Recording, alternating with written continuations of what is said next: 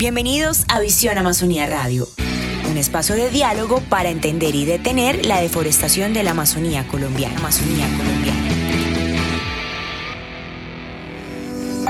La economía local de la Amazonía depende en gran parte de los bosques de la región. Por eso la importancia de su conservación.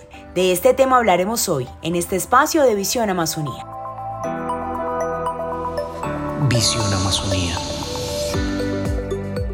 La comunidad de la región trabaja para vivir del bosque sin tumbarlo, aprovechando la materia prima que se extrae de los árboles, acciones que se deben apoyar y seguir impulsando para detener la deforestación y contribuir con la conservación de los bosques. Para hablar de este tema, hoy estamos con Miriam Erika Plácido, líder del proyecto Artesanías Cutsiva. Miriam, gracias por acompañarnos en este espacio. Cuéntenos en qué consiste el proyecto. Pues el proyecto consiste en recuperación de las materias primas que usamos para nuestras artesanías.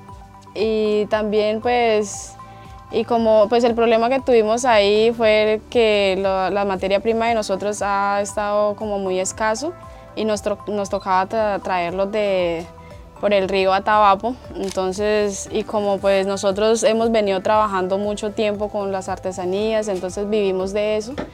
Entonces nosotros pues la idea fue recuperar la, materia prima y tenerlo más cerquita de, nuestro, de nuestro local.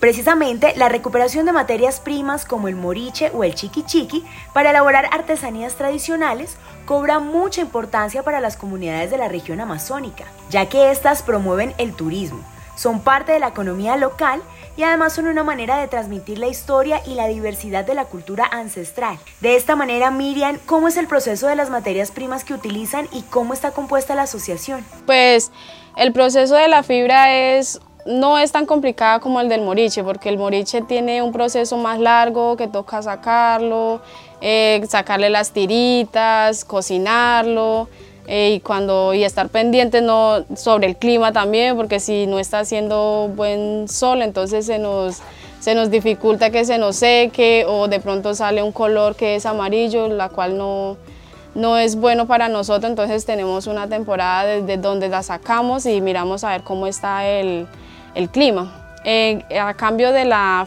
la palma de fibra, Solo es cuestión de esperar que la fibra esté bien larga, bien bonita, la cortamos, la lavamos y, ahí la empezamos a tejer. La asociación de mujeres que tenemos, pues la, gran mayoría de nosotros somos mujeres. Somos, o sea, las que tejemos y las que sacamos la materia prima somos mujeres. los hombres pues nos ayudan a, a ¿qué? a sacarlo de la, de la palma porque de ahí sí no, no nos podemos eh, arriesgar. Ellos son expertos en eso, en, la cortada del moriche y, y la fibra. Es así como este proyecto se ha enfocado en elaborar productos con gran valor cultural y al mismo tiempo ha intentado innovar en sus diseños y terminados.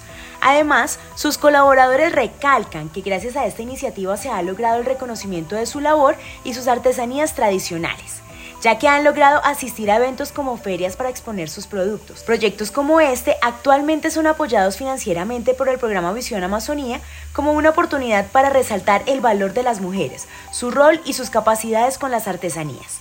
En este sentido, Miriam, ¿qué artesanías elaboran bajo esta iniciativa y qué otras actividades realizan en el proyecto gracias al acompañamiento de Visión Amazonía? Pues tenemos una gran variedad de artesanías que estamos ahorita ofreciendo.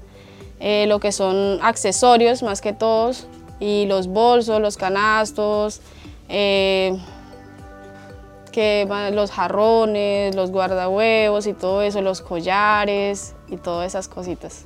Ah, pues tenemos varias actividades que son las capacitaciones que son sumamente importantes para nosotros porque pues como nosotros indígenas casi no tenemos conocimiento de otras cosas.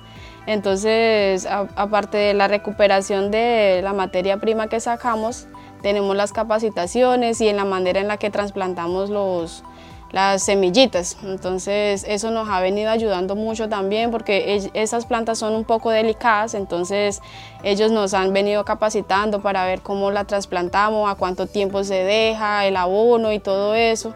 Entonces nos ha ayudado bastante en esas cosas. Miriam, gracias por su tiempo y gracias a todos los que nos escuchan en este espacio. Chao. Todos somos Amazonía, su riqueza natural nos pertenece, cuidémosla. Este es un mensaje de Visión Amazonía.